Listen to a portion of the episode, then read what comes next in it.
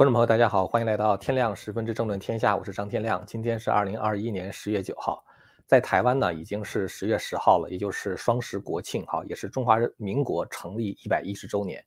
作为亚洲的第一共和国呀，中华民国的存在本身就是在打中共的脸，也是打那些自命为学者，但是实际上是中共舔狗的脸。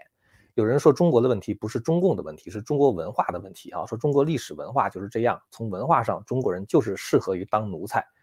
那么我想，中华民国的成就啊，它现在所展现出来的自由和繁荣，就是最好的反驳。这个和中国大陆同文同种的国家，人们活得自由啊，有了自由的话，人才能活得有尊严。有了自由，有了法治呢，人的创造力才会被激发出来，经济上呢才能出现繁荣，这是最基本的常识。但虽然是常识呢，我们也还是要反复的讲啊，因为有些人呢，他是仇恨常识的。这些人之所以仇恨常识，是因为常识挡住了他们攫取权力的路。这一点上，不管是中共这样一个马列邪教的原教旨主义犯罪集团，还是西方这些文化马克思主义者，他们都表现得非常的明显啊，就是他们仇恨常识，他们那些包装的天花乱坠的骗子话术，其实都经不起常识的检验。啊，这就是今天我想，就是中华民国成立一百一十周年嘛，想发表一点感想啊。咱们刚才说呢，自由能够带来繁荣哈，这就引出今天的话题。咱们今天呢说三件事儿啊，第一件事情就是《华尔街日报》的一个报道啊，可以大家看一下。《华尔街日报》呢说，这个美团呢因为违反了垄断法，被处以五点三三六亿美元的罚款。呃，实际上的话，它是人民币三十四点四亿元的罚款，是吧？原因说是这个美团滥用其市场支配地位。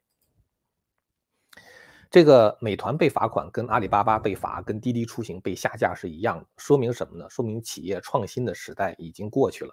这个时代的过去啊，它有内部的原因，也有外部的原因。当然是这个内部原因是主要的哈，因为中国这个有很多所谓的创新呢，也是因为他们就是大量的抄袭啊，然后的话通过政府扶植呢，跟这个西方搞不公平的竞争，然后呢，就现在遭到了这个西方的打击。比如华为是一个非常典型的例子哈。这种的话，它也谈不上太多的创新，主要是抄袭。但是的话呢，更多的哈，这些企业被打击，主要就是内部的原因。呃，这个一会儿我们再分析哈。第二个新闻的话呢，就是关于郭声琨最近的一个表态。大家知道郭声琨是中共政法委书记了，呃，属于一个副国级的干部了，是吧？那么他呢，在这个孙立军和傅政华被抓已经过去一周多以后啊，傅政华被抓一周了，孙立军呢被抓已经是一周多了。他呢，才突然之间在十月八号的时候，在政法队伍教育整顿工作推进会上表态，说要坚决拥护中共中央对孙立军的处理决定和对傅政华进行调查的决定，并且呢，说要坚决彻底肃清流毒影响。大家知道，在中共的这种政治文化里边啊，这种表态拖了一个多礼拜，他不像就是说当时孙立军被抓的时候，这个这个公安部部长赵克志是连夜召开这个会议来表态支持，是吧？郭声琨整整拖了一个多礼拜。这种拖延的话呢，本质上来说就是对习近平变相的抵制啊。后来我看二零一三年三月份，明镜网有一个报道说，郭声琨呢其实跟曾庆红是亲戚。那么郭声郭声琨迟迟不表不表态的话呢，恰恰说明这个事情牵扯到了他，而且牵扯到了曾庆红。这个问题的话，我们也放到后面再说哈。第三个新闻的话，我想说一说美军驻台的事情。这个《华尔街日报》啊有一个报道哈，这个这个报道里边说，美军呢已经在台湾部署。呃，至少一年了啊，帮助训练这个台湾的部队啊，这是《华尔街日报》的报道啊。这《华尔街日报》说，美国部队已秘密训练台湾军队至少一年，这是美国官员在就是当前一个非常微妙的这个环境中呢，透露出这样的一个想法。啊，不是想法啊，是透露出这样的一个事实。它是怎么回事呢？实际上就是说，中共最近就是他的这个飞机呢，就是军军方的飞机是频频的这个骚扰台湾。那么现在美国的官方呢，通过这样的一种就是放消息的方式，在《华尔街日报》七月七号的时候，这个发表一个消息，就是说，美国的一支特种作战部队在帮助台湾训练陆军，然后美国的海军陆战队的话呢，在台湾秘密的这个训练一些就是小艇这个联合作战呐什么之类的这些战术，那么。这个东西出来的话呢，实际上就是在警告中共，就是不要以为美军没有驻台哈。美国现在呢，他的这个军方人员的话，已经在帮助台湾加强对中共的防卫了。而且就是说，已经至少一年了，至少一年说明什么问题呢？说明从川普时代就开始了，对吧？所以川普当时是光做不说，那么现在的话呢，就把这个事儿放出来，放出来就是让中共难堪一下。这件事情其实让胡锡进特别的难堪啊，因为胡锡进的回应也很有意思哈。我们想从胡锡进的回应的话，再谈一谈美国呢，其实它是有一股倒习的势力的。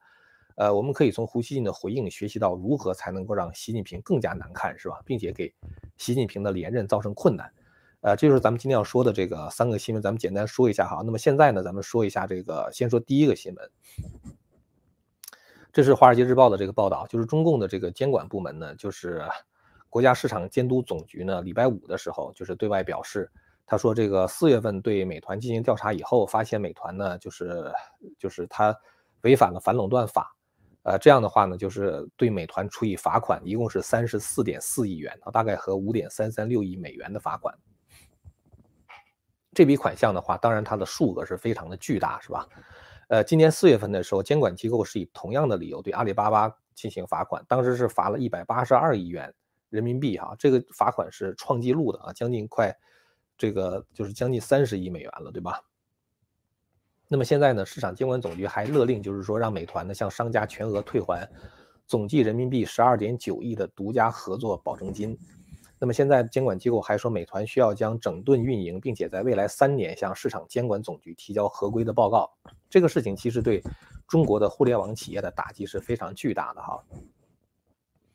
我为什么这么说呢？就是如果中共当局只是处罚了阿里巴巴的话，大家可能觉得这是马云的问题，是吧？马云当时在上海陆家嘴。呃，讲了一番话啊，说可能是不够谨言慎行，得罪了习近平。呃，英文中有一句话哈，叫做 “Who is your daddy？” 啊，呃，咱们字面上的意思是谁是你爹哈？Who is your daddy？那么实际上翻成中文的意思就是说谁才是老大啊？这是英文中的一个俚语啊，就是谁才是老大。那么当时马云被打击的时候呢，大家纷纷在讲说习近平呢只是杀鸡儆猴了，啊，就震慑一下那些发了大财之后有点飘的那个企业家。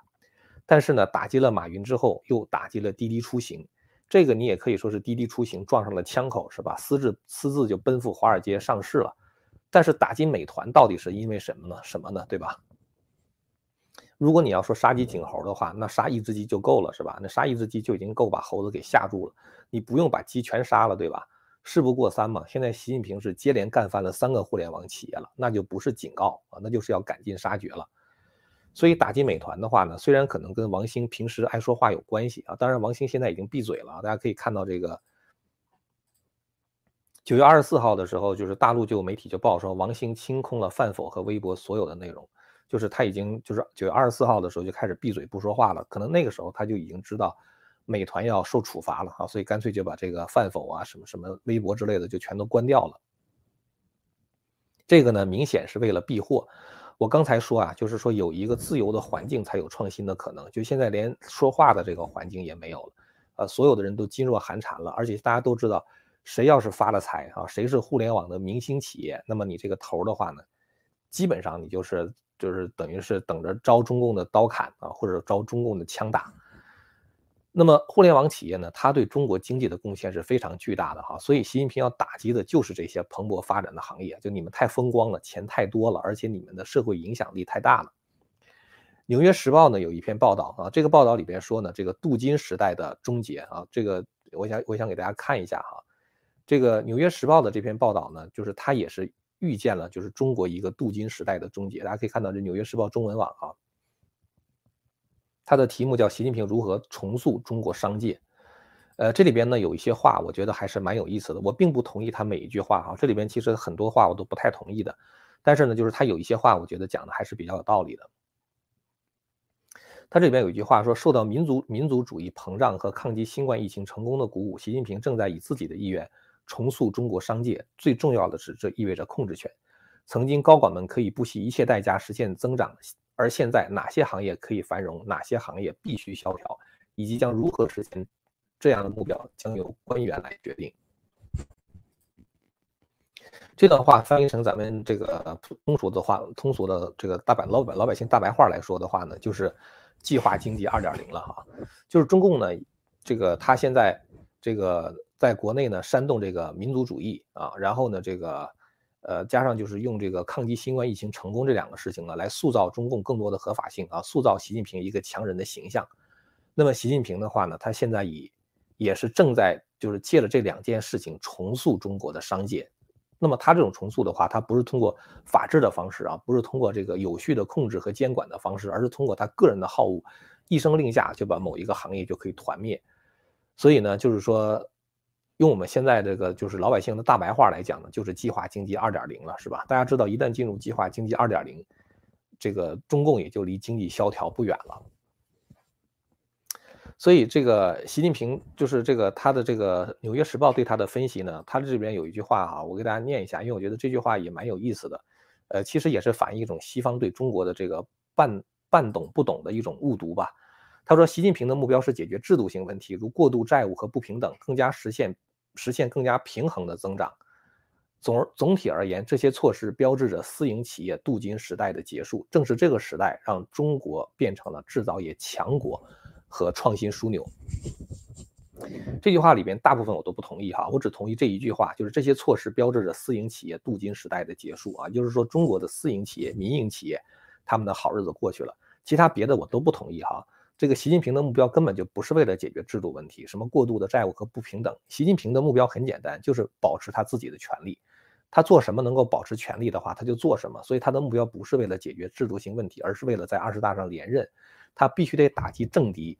把这个钱袋子从曾庆红、江泽民这个手里边，这个派系的人的手里边抢回来，所以他打击这些这个这个互联网企业的话，打击的是江曾时代的那些，就是步入黄金这个这个时期的这些互联网企业，实际上是为了把钱袋子收回来。包括现在打击恒大都是一样的，所以他也不是为了实现什么更加平衡的增长啊。然后呢，他说，正是这个时代让中国变成了制造业强国和创新枢纽。这句话其实我也不同意哈，中国根本就不是一个制造业强国，中国是一个制造业大国，就是你的这个制造业在 GDP 中的比例很大，但是在科技创新方面的话很差。中国也根本就不是什么《纽约时报》说的这个什么创新的枢纽哈。我以前曾经分析过，中国所谓的新经济模式，无非就是把外国已经成熟的互联网模式拷贝到中国去。你像滴滴的话，拷贝的是 Uber 是吧？阿里巴巴拷贝的是亚马逊。那优酷的话，拷贝的是 YouTube；微信的话，拷贝的是脸书等等。因为中国的网络是封闭的，是吧？加上众多的这个人口，所以呢，就是在这么一个环境里边，大量的资本投入烧钱的话，就可以培育出一个生态来。因为十几亿的这个韭菜啊，很容易就培养出来一个网络生态，是吧？所以其实呢，这个过去这几十年的话，中国并不是转型成为了一个制造业的强国和创新枢纽啊，它变成了一个制造业的大国。和一个资本狂欢的乐园啊，应该是这么讲，还是比较准确的。但是不管怎么说的话呢，毕竟创造了很多的财富和就业机会。有人说互联网打击了实体店，当然实际情况的话也确实如此。但是这种转型的话，就像是工业化一样啊，或者是像信信息化一样，普通人的话你没有办法去逆转这样的潮流啊。所以就是说，你想逆潮流而动的话是不现实的。不管你有多大的权利，你想逆历史的潮流而动的话，这个也不现实。但是呢，必要的引导、必要的监管、必要的反垄断是必要的啊。但是呢，这种方式就是说，你要达到这个目的哈，反垄断呢、监管呢什么之类的，你得通过立法是吧？通过公平的执法来实现，而不是通过习近平一个人的好恶来实现。所以这个我觉得才是真正的中国的症结问题。所以你看那个《纽约时报》的报道哈，就是他感觉好像是一个大媒体，很有权威性。可是他看问题的话，就是你总觉得是隔靴搔痒是吧？雾里看花的那种感觉，他不知道中国。中国的经济是跟中国的政治连在一块儿的，中国政治是跟里面的派系斗争是连在一块儿的。习近平最高的目标是什么？如果这个问题你搞不清楚的话，你不可能看懂中国到底为什么现在变成了这样，是吧？但是这后边有有一句话啊，他这个《纽约时报》后面有一句话，我觉得还蛮有意思的哈。他说，在反腐运动期间，没有人知道谁可能是下一个目标，这导致了惰性，官员们太害怕了，不敢做出决定，生怕自己做错了决定。你会在私营部门看到类似的寒蝉效应，这其实是点出了一个问题啊。当时习近平在反腐的时候，很多人都怕大刀砍到自己头上，是吧？最好自己低调一点啊，不要犯错误啊，不管是什么错误都不要犯。当然你不做事儿的话，也就不犯错误。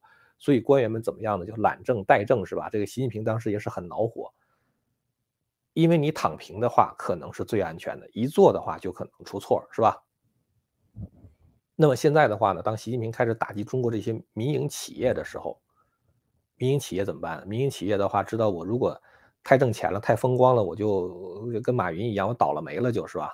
所以怎么办呢？所以企业的话呢，也就躺平了啊。官员们当时是怠政，企业的话是躺平，这个的话就可能造成经济的崩溃。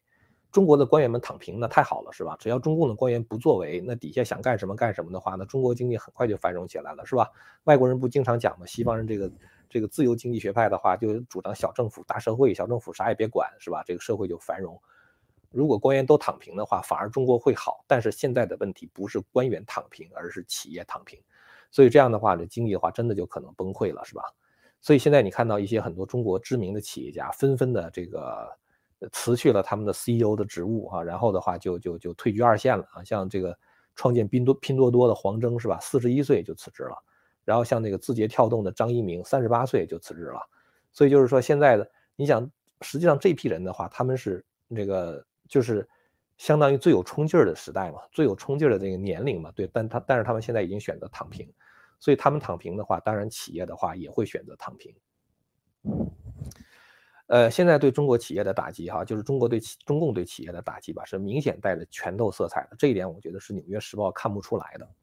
我们刚才提到那个互联网企业，哈，就是是被打击，是因为这个拳头。其实恒大也是啊，像许家印，他是明显是江泽民和曾庆红这一派系的人。那习近习近平不能够允许许家印抓住钱袋子啊，这就说到了中共高层的内斗啊，包括曾庆红的那个那个那个女那个花曾他们家那个曾宝宝那花样年也是违约是吧？就是。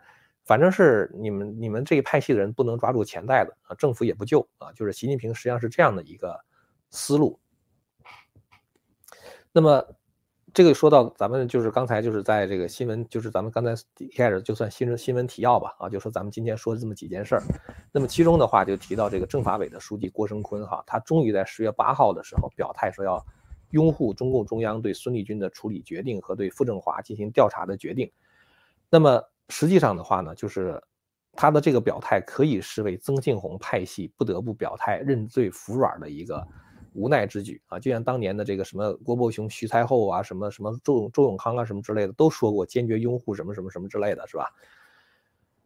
郭声琨的迟迟缓是很难用十一长假来解释的哈。咱们刚才说说赵克志的话，总是第一时间啊连夜开会来表态啊。孙立军当时一一一一一被抓，就是就是一被调查呢，马上赵克志连夜就。召开这个会议要表态了，这个支持这个中共中央的决定啊。然后傅傅政华落马的时候呢，中共的司法部部长唐一军也是立刻主持召开部党委党组扩大会议啊，就是表态说中共中央关于傅政华决定十分英明，完全正确啊，并要求司法部门着力的肃清流毒影响等等。那么按照中共官场的惯例呢，就不用说，就是说表态如此拖延哈，就是你你你拖了一个礼拜才表态。你就是表态的时候调子不够高，那都是消极抵制。所以郭声琨拖了一个礼拜才表态的话，他在习近平眼里眼里边的话已经死定了啊，他已经没有任何政治前途了，他甚至可能就马上面临着习近平清洗了已经。郭声琨的表态为什么这么晚啊？后来我才读了那个明镜网在二零一三年的时候有一篇文章提到郭声琨，说这郭声琨的话跟曾庆红是亲戚。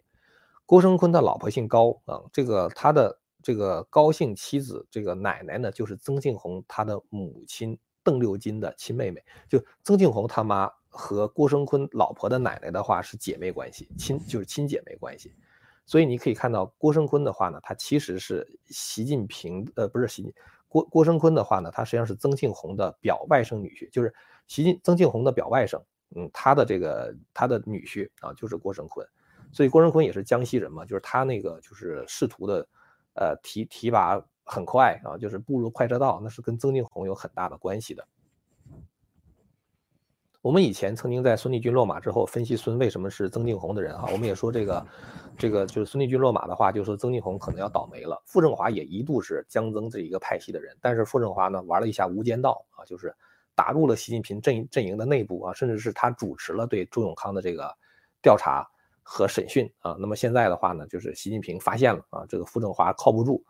那么我曾经预言过哈，我说二十大以前至少会有一个副国级官员的落马，这是从这个一个常情常理推断哈，因为每一次在这个中共的多少多少大召开之前的话，都会有一个副国级官员落马，这个从九七年的时候就已经开始啊，已经延续十五年的传统了。那么。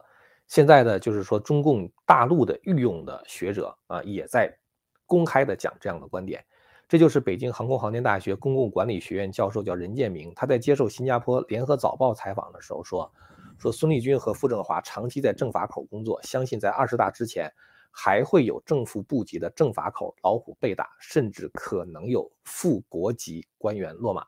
这是首次有中共体制内官员这样讲，是吧？未来可能会有副国级的老虎现身。那么这个副国级的话呢，有可能是孟建柱，有可能是郭声琨，但是我相信他们的级别都不够，因为不够的话，是因为这是权力斗争，是一个对最高权力的争夺战啊。作为他们这样一个部级官员或者是一个副国级官员的话，你根本就没有这样的实力。就算是你搞暗杀搞成功了的话，你也没有办法摆平中共的什么太子党啊。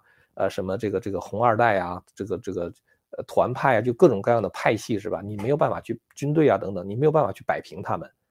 所以在这种情况下的话，你没有一个正国级的政治局常委级别的人在后面支持你，在军队里边没有军委副主席这一级别的人支持你，那你是基本上没什么希望的。所以这就是为什么哈，我觉得既然涉及到一个二十大最高权力的争夺，一个副国级甚至正国级官员落马，我觉得那都是。就是说，大家不应该感到吃惊的事情。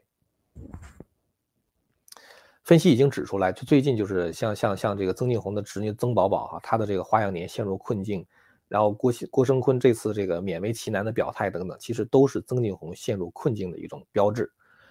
呃，最后的话呢，我想说一下关于美军驻台这个事情哈，这个也是《华尔街日报》的报道，咱们刚才可能给给大家看过看过了吧？就是这个美国部队。以秘密训练台湾军队至少一年的时间。呃，这一次的话，就是这个透露出的消息呢，就是说美军特战部队和海军陆战队每次轮调大概二十四个人啊，在台湾协助国军训练军队。呃，因为美方担忧中共呢可能会侵台。呃，胡锡进呢，这个《环球时报》的总编胡锡进呢，就嗯曾经这个讲过这样一句话啊，他说如果美国的军队就是驻军台湾的话，那么这就意味着。就是中共解放台湾的战争就正式打响了，啊，现在人家说了，你看我们就在这待待一年了，是吧？胡胡锡进，你能把我怎么地？胡锡进说，那你敢不敢公布你的美军驻地啊？凭什么只有二二十四个人呢？对吧？呃，他说这个这个胡锡进他还挑衅说说啊，你为什么只派二十四个人？为何秘密的派人来？你应该公开的来啊，而且公开派出二百四十名官兵，并且穿上美军的制服，然后呢，公布你的驻地，然后你看一看解放军会不会发动空袭。定点清除这些美国的入侵者，他是用英文讲的哈，我觉得这个实在是太太这太不要脸了，是吧？因为当年呢，你曾经讲过说，只要美国驻军台湾，就意味着中共解放台湾的战争啊，就就就开始了啊，就打响了，武统的战争就打响了。那现在美军已经在台湾驻扎了，是吧？那你你应该怎么办呢？对吧？然后。底下的网友们也是很打脸啊，就是打他的脸啊，说这个呃如果美国真的派了两百四十个人的话，老胡就会问为什么只有两百四十人呢？应该派两千四百人去啊，你为什么不跟南韩驻驻美国的军队数量一样呢？是吧？你派几万美军过去啊？然后还有人讽刺他说说左脸被抽了一巴掌，还要质问人家为什么只抽这一边不抽那位那那一边是吧？所以呢，这个地方很有意思啊，就是说这个美国呢，它是明显的有意的去打中共的脸啊，就是告诉你，我就驻军了，怎么地吧，哈，就是你你天天骚扰台湾，我们美国现在就跟台湾人站在一起，是吧？跟中华民国站在一起。所以呢，实际上我我倒是想借着这个问题讲哈，我经常讲一句话，我说中共不敢打台湾啊，那是因为他实在是就是这个他要考虑的问题太多了，因为。呃，很多人在考虑啊，中共军事上有什么样的优势啊？这个这个中共这个，呃，他已经准备多长时间了？如果打了之后对中国有什么好处？你没有想想打仗的话对习近平有什么好处？对习近平有什么坏处？这个问题如果你不想清楚的清楚的话，你就因为打不打台湾的话，其实是习近平他打台湾可能习近平自己决定不了，但是不打台湾，习近平是一定能决定得了的。所以呢，就是说。你知道习近平这种性格的话，你会知道他绝对不敢打台湾的，因为习近平的优先并不是为了统一台湾，习近平优先是二大连任，他现在连二大连任都搞不定的话，他就更不要想去统一台湾的问题了。但这里边的话呢，其实我觉得也就是反映出一个思路，就是说你怎么能够让习近平更没面子啊？就是。呃，有的时候你你想把习近平逼到谈判桌上，其实有一个办法，就是让他显得特别的尴尬啊，就让他显得特别的没面子。咱们在那个拜登刚刚上台的时候，今年二月份的时候吧，我曾经做过一个节目啊，就提到一个事件，叫做更长的电报啊，这是呃，美国的这个就是一个政治网站叫 Political 啊，他发了一个就是像智库啊，就是大西洋理事会 Atlantic Council 的一篇论文吧。这个这个这不是也不是论文，就是一个报告啊。这个报告叫《更长的电报》The Longer Telegram 啊，然后 Toward a New American China Strategy 啊，就是迈向新的美国对华战略。这个里边的话就提出来说。美国应该把九千一百万中共党员和习近平为首的决策圈区别对待啊，然后的话呢，就是要集中精力的去打击习近平啊，让习近平不能够连任。我并不是同意他这个说法哈，但是我们可以看到什么呢？就是在美国的高层其实是有是有一批反习的势力的。你要想打击习近平，让习近平显得难堪的话，在贸易问题上，就是在关税的问题上不能让步，在华为的问题上不能让步，在南中国海、在香港的台湾任何一个问题上都不能让步。搞得习近平在外交上四面楚歌，然后的话呢，习近平对外的话，他无处发泄他的怒火，他就会把怒火倾泻到国内去，他就会打击那些什么互联网企业呀、什么教培产业啊、什么什么房地产啊什么之类的。习近平就开始轮出轮，就是挥出这个一轮王八拳，就把自己中国的经济打烂。在这种情况下的话呢，会让习近平内外交困。所以这个其实是，如果你真的反习的话，你这样做的话，也能够达到这个反习的目的。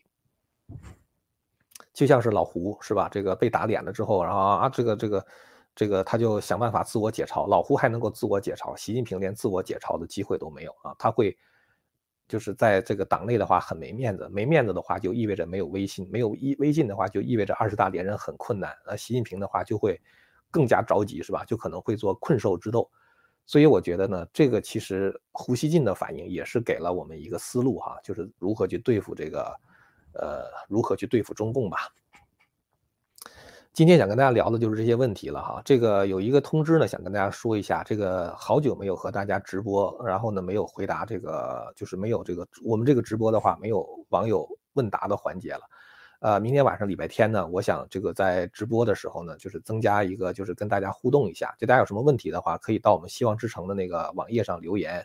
我会优先回答那里的问题哈。如果在这个视频之下留言的话呢，我们的这个，呃，就是也会有有有有朋友吧，帮我就是整理一下，到时候明天的话我们在这回答。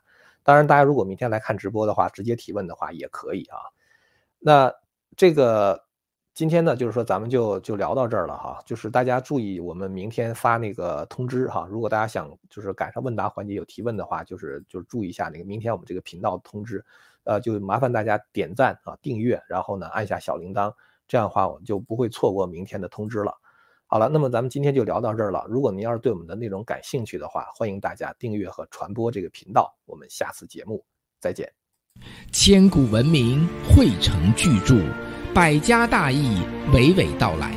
希望之声精品网、希望之城隆重推出张天亮教授第二部大型讲史系列《中华文明史》。为您重现中国历史上最璀璨的文明之珠，让您在轻松的观赏中汲取古老的智慧和对当代的启迪。今天就登录 landofhope 点 tv，land of hope 点 tv。